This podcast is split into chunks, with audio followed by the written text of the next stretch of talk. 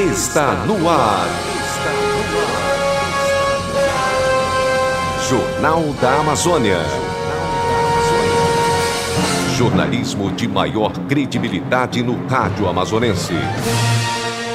Parintins Amazonas Brasil, sexta-feira, 8 de novembro de 2019, Dia Mundial do Urbanismo e Dia da Radiologia e do Radiologista. O Jornal da Amazônia começa agora.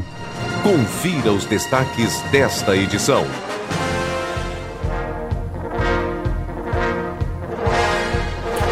Ibama poderá fechar as portas ainda esse mês no município. Funasa vai beneficiar cinco comunidades rurais de Parintins com módulos sanitários domiciliares. Reformas e resistências aos políticos serão debatidos na décima semana de História da UEA. Moradores do bairro de Jarveira vão homenagear Nossa Senhora do Perpétuo Socorro a partir do próximo mês. Catedral celebra neste sábado missa para idosos e enfermos. Cursos são promovidos pela Marinha para a formação de novos aquaviários no município. Campeonato Aberto de Futsal do Zé Sul conhecerá campeão no próximo final de semana. Carro roubado em Manaus é recuperado pela Polícia Civil em Parintins. Quatro cães vão ajudar a Polícia Militar a combater o tráfico de drogas no município. Estas e outras notícias você acompanha a partir de agora no Jornal da Amazônia. Notícias, notícias. As notícias em primeiro lugar. 12 horas e um minuto, boa tarde. Religião.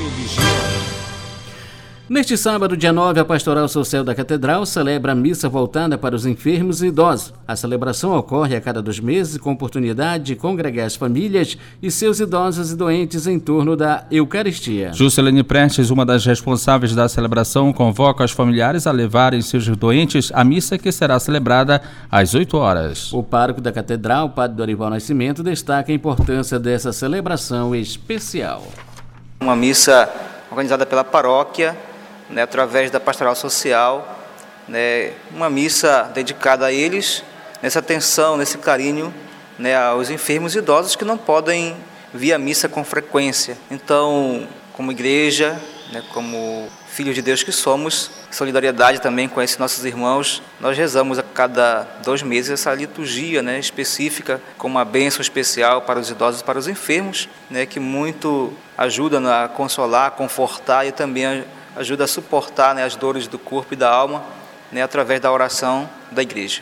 O enfermo idoso precisa desse apoio da família, né, porque muitos deles não têm condições de ir sozinho até a catedral, então é muito importante e nós observamos isso nas missas, né, que vem, vem os idosos, vem os enfermos e a família vem participar junto. E também pedimos solidariedade de quem tem transporte, né, quem tem que possa ajudar a conduzir esses enfermos até a catedral para proporcionar a eles né, também a Eucaristia, e já recebe, muitos deles recebem em casa a Eucaristia com o ministro, mas né, a cada dois meses tem a oportunidade de celebrar também né, o mistério pascal de Cristo, que Cristo nos, que Cristo nos deixou para fazermos memória dele, né, todas as celebrações litúrgicas.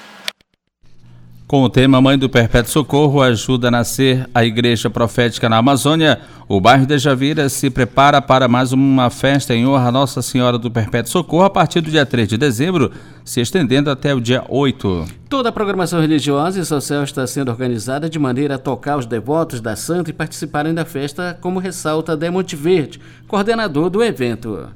A programação aqui da comunidade Nossa Senhora Perpétuo Socorro vai começar nos dias 3 até o dia 8. No dia 3 temos início das atividades aqui mesmo na comunidade. Então a gente está fazendo toda essa programação e que um ponto alto disso aqui é justamente agregar a comunidade por momentos de rezar junto, né, de refletir junto sobre o nosso tema que é Mãe do Perpétuo Socorro, ajuda a nascer igreja profética na Amazônia. Então a gente está reconhecendo, a comunidade está reconhecendo isso e vamos fazer realmente junto com a comunidade esse momento tanto local local como itinerante, um momento de congressamento, já esperando aí por um jubileu de 50 anos da paróquia de Sois Operários. Para as pessoas que quiserem participar do Círio, como é que vai ser? Então, nós vamos ter toda uma programação, inclusive nós vamos estar divulgando na rádio e a partir das 6 horas da tarde do dia 3, né, nós vamos estar aqui presentes para a gente se deslocar lá para a Rádio Clube, onde de lá, tradicionalmente, a gente faz o treinado de Nossa Senhora do Perpétuo Socorro para algumas ruas da comunidade e de maneira que a gente inicia aqui mesmo na paróquia junto com toda a comunidade, e a gente dá o pontapé inicial para esses oito momentos que nós vamos vivenciar aqui na comunidade. E a gente convida toda a comunidade do Javeira, João Novo e adjacentes para que se façam presentes, todo convidado, sintam-se convidados para estar presente conosco.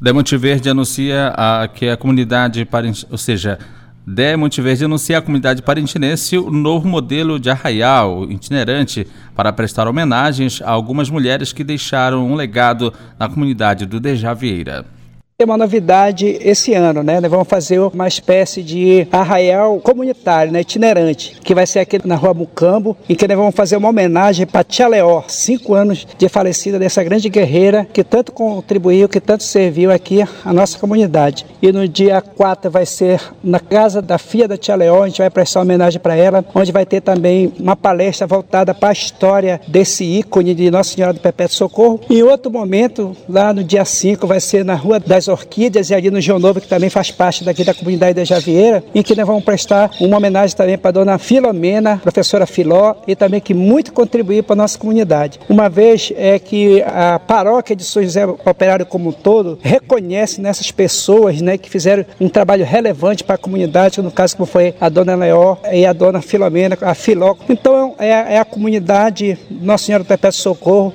também fazendo essa parte da historicidade da nossa comunidade, onde vai culminar com o jubileu dos 50 anos da paróquia de São José Operário. 12 horas e 6 minutos. Educação. A direção da Faculdade Metropolitana de Manaus, FAMetro, suspendeu na noite desta quinta-feira as aulas para as quatro turmas da instituição em razão de uma queda de energia que gerou um princípio de incêndio na caixa de força do prédio. Uma equipe do Corpo de Bombeiros foi acionada para ir ao local e executar o processo de, de, de debelação do fogo. O sinistro provocou um princípio de intranquilidade, mas todos se acalmaram quando a direção explicou que a situação estava controlada e não havia risco de incêndio para o interior do prédio. A diretora da FAMetro, a professora Lanira Gassi, informou que realizou todos os procedimentos necessários para não deixar que o curto-circuito propagasse danos maiores e também incêndio. Lanira informou ainda que entrou em contato com a reitoria da FAMetro em Manaus, a qual está encaminhando nesta sexta-feira, dia 8, uma equipe de técnicos e eletricistas para recuperar o sistema elétrico atingido pela queda de energia e retornar às aulas normais a partir de segunda-feira, dia 11. O Centro de Estudos Superiores de Parintins, CESP-UEA, realiza a décima semana de História com o tema Reformas e Resistência na História do Tempo Presente. O evento ocorre nos dias 27 a 29 de novembro. As inscrições podem ser feitas no hall do campus da UEA e podem participar acadêmicos das universidades existentes em Parintins e ouvintes da comunidade escolar e o povo em geral interessado. A coordenadora Mônica Xavier explica que será debatido dentro desse contexto sociopolítico trabalhista como as últimas reformas ocorridas no país e a luta pela terra dos povos tradicionais. Nossa semana vai ter como tema, a nossa décima semana de história, né, vai ter como tema reformas e resistência na história do tempo presente. E ela vai estar aberta, né, não só aos acadêmicos da UEA, da UFAM, aos professores, né, da SEDUC, do ensino básico. Nós gostaríamos muito que eles participassem. Quais são os temas que vão ser discutidos? É, a gente vai discutir desde as reformas educacionais que têm sendo implementadas desde o do, do governo Temer, né, como a reforma do ensino médio médio, como a, a, base, base nacional comum curricular. A gente vai debater isso também, por isso que é importante também a participação dos professores. Nós vamos discutir o contexto de luta pela terra aqui no Baixo Amazonas também, em, em relação à reforma agrária, em relação ao reconhecimento de terras indígenas e quilombolas. E nós vamos debater também as questões trabalhistas, né? não só do ponto de vista da história, mas das últimas reformas que têm é, ocorrido na nossa sociedade.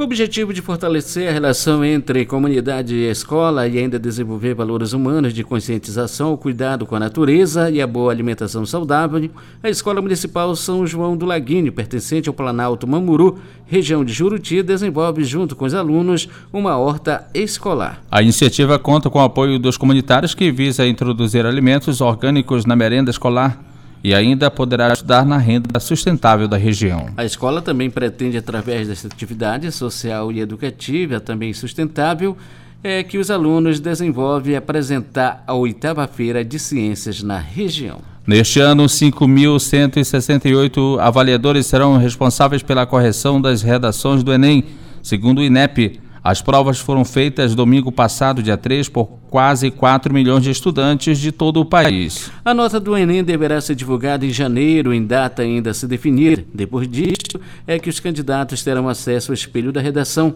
com detalhes da correção em data ainda não definida. A consulta serve apenas para fins pedagógicos. O candidato não poderá interpor recurso. O processo de seleção é feito pela Fundação Getúlio Vargas, integrante do consórcio aplicador do Enem, sob a supervisão do INEP.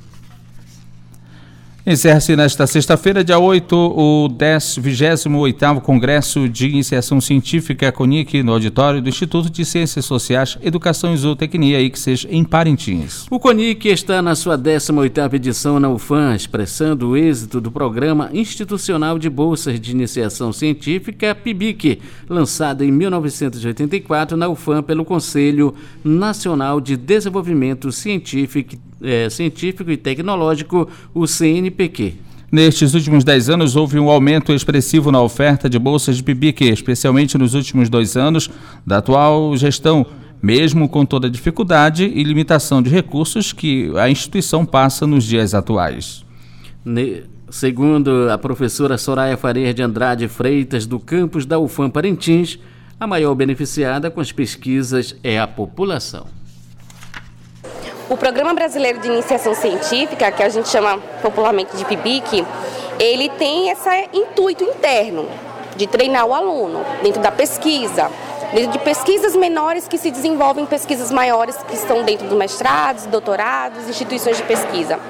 Mas eu acho que a, a importância mesmo do PIBIC, ela está para a sociedade. Porque é uma espécie de você realiza é, experimentos, abordagens de problemas e soluções para a gente tentar resolver questões na sociedade que é uma problemática comum. Então a gente tem de trabalhos aí que querem resolver o problema da qualidade dos alimentos, há questões de problemas educacionais.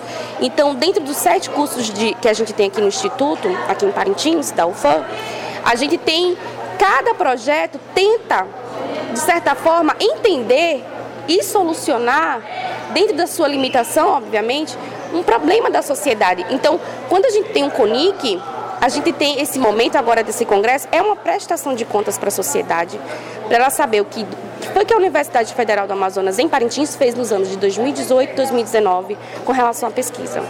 12 horas e 12 minutos. Momento Esportivo. Atendendo o pedido de diretores de clubes, a coordenação do Campeonato Aberto de Futsal da comunidade Bom Socorro do Zé Açu, Gleba de Vila Amazônia, promovido pela direção da Escola Municipal Minevina Reis Ferreira, resolveu estender a final da competição entre Bom Socorro e PSG para o dia 16 de novembro, após a partida entre Norte Clube e Atlético Paris, como informa o coordenador Valdemir Gonzaga. Mas dia 16, sem dúvida, vai ser a grande final na quadra da Escola Minervina Reis Ferreira, aonde nós esperamos grande público para presentear essa grande decisão. Então, o primeiro jogo vai ser Norte Clube e Atlético Paris. Eles vão disputar o terceiro colocado. O segundo jogo, Bom Socorro e PSG. Esse é a grande decisão. Quem ganhar esse jogo é o campeão do segundo campeonato aberto de futsal. Esse campeonato né, que se deu com a participação de vários times, várias equipes, tanto da cidade quanto da área rural. Né, isso para nós é muito gratificante, porque nós que fazemos parte né, do esporte paritinense, o esporte tanto da área urbana quanto rural, isso serviu mais uma vez para nós de exemplo. Quando a gente quer fazer as coisas acontecer, ela acontece. Então, graças a Deus, todos os times que participaram tiveram êxito, tiveram a sua participação, colaboraram e a torcida também que foram os nossos grandes participantes na nossa festa do futebol, tanto local quanto das outras comunidades que fizeram parte desse grande campeonato aberto de futsal da Escola Minervina Reis Ferreira. 12 horas e 14 minutos. Estamos apresentando Jornal da Amazônia. Os acontecimentos da cidade. A Caixa Econômica Federal libera nesta sexta-feira os saques de até 500 reais do FGTS para não correntista do banco nascido em abril e maio. 62 milhões de trabalhadores vão poder retirar o dinheiro. Quem vai embolsar está até 100 reais pode pagar, ou seja, pegar o dinheiro nas casas lotéricas, mas se o valor for maior, aí a pessoa tem que ir a uma agência da Caixa o saque só é efetivado com a apresentação de um documento de identidade com foto e do CPF. Ninguém é obrigado a sacar o dinheiro do FGTS. Se não houver a retirada, o montante permanece no fundo, ganhando rentabilidade. É o terceiro lote de saques do Fundo de Garantia que serão finalizados ainda neste ano. A partir do próximo dia 22, os beneficiados serão os que aniversariam de junho a julho.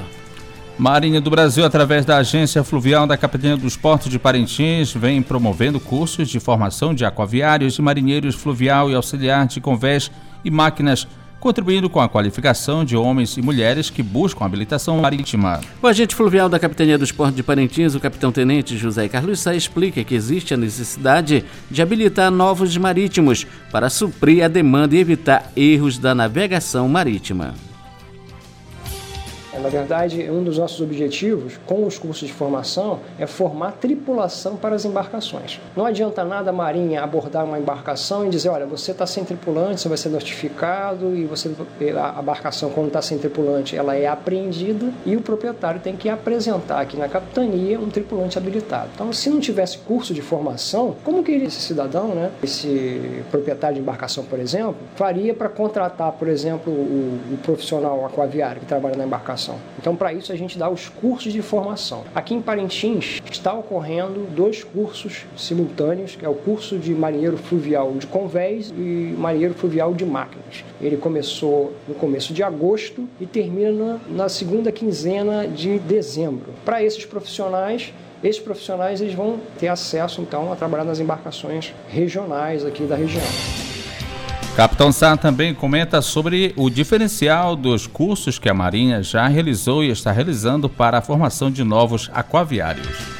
E a, e a diferença desse, desse profissional é que esse, esse tipo de profissional, o fluvial de convés e o fluvial de máquina, eles têm ascensão na carreira. Mas também temos outros cursos, que é o marinheiro auxiliar de convés e marinheiro auxiliar de, de máquinas, que é o nível 1 do, do profissional aquaviário. E para quê? Para que esse curso? É justamente para tripular as embarcações regionais menores, para que toda vez que a gente forma aquaviário, a gente está aumentando aí a segurança da navegação, uma vez que a gente bate muito no curso é, a segurança da navegação a segurança, o regulamento, e aí as pessoas começam a entender. O profissional, na verdade, deixa de ser só um condutor de embarcação e passa a ser um profissional da embarcação, profissional do aquaviário que tem conhecimento né, da segurança da navegação. Isso aumenta a segurança da navegação nos nossos rios. Recentemente, fizemos um curso no distrito de Pedras, da, do município de Barreirinha, Barreirinhas. Inclusive, na, daqui a duas semanas, iremos fazer lá a formatura do curso. Né, formamos lá mais 30 aquaviários né, e também fizemos um curso no mês passado em Barreirinha. E com o objetivo de quê? De formar tripulação para as embarcações. Gerar impactos positivos pela geração de energia para Parintins é indiscutível com a expansão do linhão de Tucuruí a partir da subestação de Oriximiná. Mas quais impactos ambientais, sociais e antropológicos? Esses são questionamentos levantados pelo doutor em Geografia Física da Universidade do Estado do Amazonas, UEA, professor José Camilo Ramos de Souza. Geógrafo e estudioso da geografia da região amazônica, além de conhecer a realidade do caboclo amazônida, ele defende que se precisa discutir os impactos ambientais. Olha, todo projeto ele tem impactos positivos e tem impactos negativos, né? O linhão não deixa de ser diferente dentro dos impactos. No caso, quando você olha o aspecto positivo, você vê os benefícios em termos de energia para a cidade, que vai chegar com um ponto né, de realmente, na tendência, é de não faltar mais. E depois se estender para as comunidades, com luz para todos, como para beneficiar as comunidades. Esse é um ponto. Né? Quanto à questão ambiental, no sentido físico, aonde vai passar determinada implantação de torre, tem que haver desmatamento. E depois disso tem que se fazer a manutenção né, é, do tempo em que está sendo colocado. Atravessando o rio Amazonas, né, aí vai ter os cabos submersos, e aí tem que fazer o acompanhamento do cabo submerso. Estão lembrados? Manacapuru passou quase dois meses sem luz, porque houve um problema no cabo submerso. Né? Então, como é que vai fazer a combinação, o acompanhamento e tudo mais? Qual foi o prejuízo gerado na cidade de Manacapuru com essa, esse problema desse cabo submerso, né, que tiveram que fazer uma obra e um trabalho para recuperação? Então, os determinados aspectos têm que ser analisados. Camilo Ramos destaca ainda a importância em se apresentar um laudo antropológico e arqueológico. Além de, de afetar um pouco a questão do desmatamento, é necessário pensar para ver o laudo antropológico, porque onde vai passar tem comunidade, tem pessoas. Como é que essas pessoas vão ser beneficiadas ou elas vão ser prejudicadas? Né? Então tem que ter um laudo antropológico e tem que ser apresentado esse laudo antropológico. Em todo o percurso dentro da Amazônia nós sabemos que existe N sítios arqueológicos, então tem que ter um, um laudo também e um acompanhamento da arqueologia pelo IFAM, pelo Instituto né, que existe é, Nacional de Patrimônio da, Histórico da, do Brasil. Né? Então, como é que vai se dar esses acompanhamentos? Né? É, já foi apresentado o EIA-RIMA através do IBAMA, né, o resultado de estudo do impacto gerado e do relatório. Agora, é preciso também é, fazer um esclarecimento melhor sobre os impactos que possam ser gerados socialmente. Né?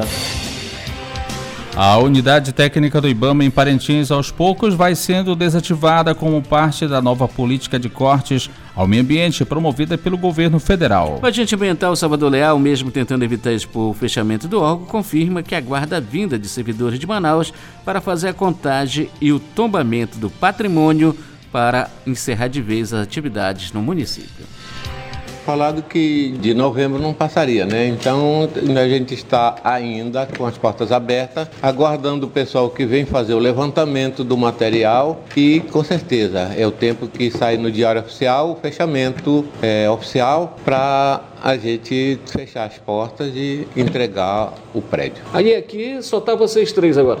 É, o Joel, Maíse e eu. Só que o Joel foi fazer um curso em Brasília, Maíse teve que ir a Manaus e eu estou aqui despachando. Em relacionado a isso, tem alguma informação? Como é que o órgão, por exemplo, a proteção ao meio ambiente será feita com as ações? Qual os órgãos que vão estar atuando para essa prevenção? Olha, não vai estar o escritório do IBAMA, mas a, a prevenção vai, vai ter que estar funcionando. Não, não é só o IBAMA, tem a população, tem IACEMA, tem IPAN e grupos como Granave que são empenhados em proteção do meio ambiente. Uma equipe de vacinação da Secretaria de Saúde do município está na região da Valéria realizando atendimento de vacinação contra sarampo e vacina antirrábica. Hoje pela manhã os atendimentos foram nas comunidades Betânia, Betsemes e São Paulo. Amanhã a equipe estará na região do Paraná de Parintins e do domingo a região atendida é o Zé Sul. Durante a ação haverá atualização de carteiras de vacina. Trabalhadores negros têm mais dificuldades de encontrar um emprego e comparados aos brancos, mesmo quando possuem a mesma qualificação. Quando trabalham, recebe até 31% menos, segundo o Instituto Brasileiro de Geografia e Estatística, IBGE. As desigualdades no país se refletem em menos oportunidades e menos renda.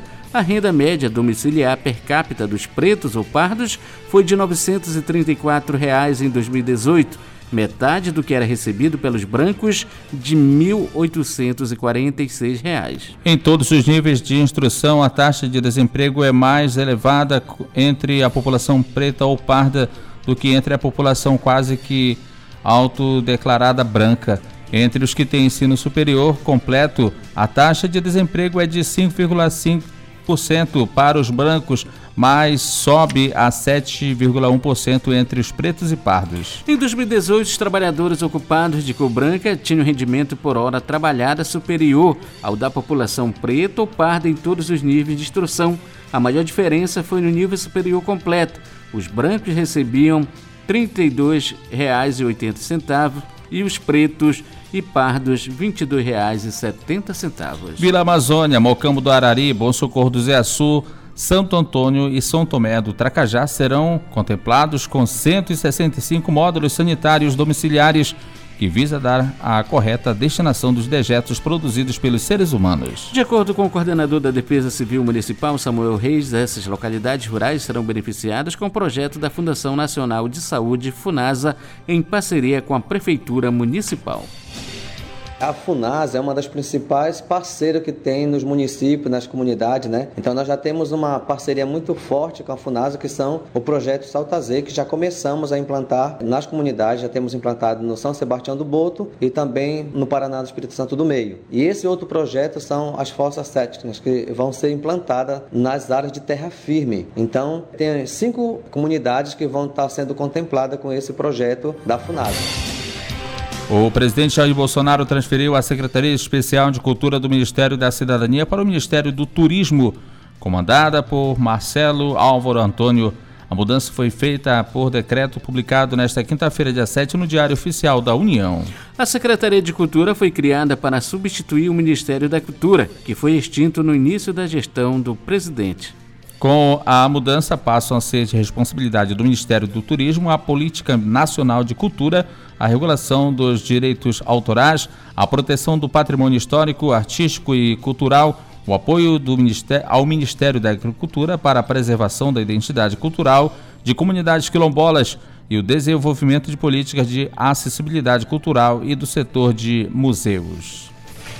Para o Ministério Público Federal, infraestrutura e adequação da prestação de serviços de telecomunicações são pontos fundamentais para garantir maior acessibilidade às populações da região norte do Brasil, que convive com serviços precários e pouca disponibilidade de serviços de internet, de telefonia móvel e fixa. De acordo com a Procuradora da República, Michele Corbi, do, dois fatores contribuem de forma decisiva para a pouca oferta e a baixa qualidade do serviço oferecido a reduzida presença de fibra ótica e a falta de adequação às peculiaridades da região. 12 horas e 26 minutos.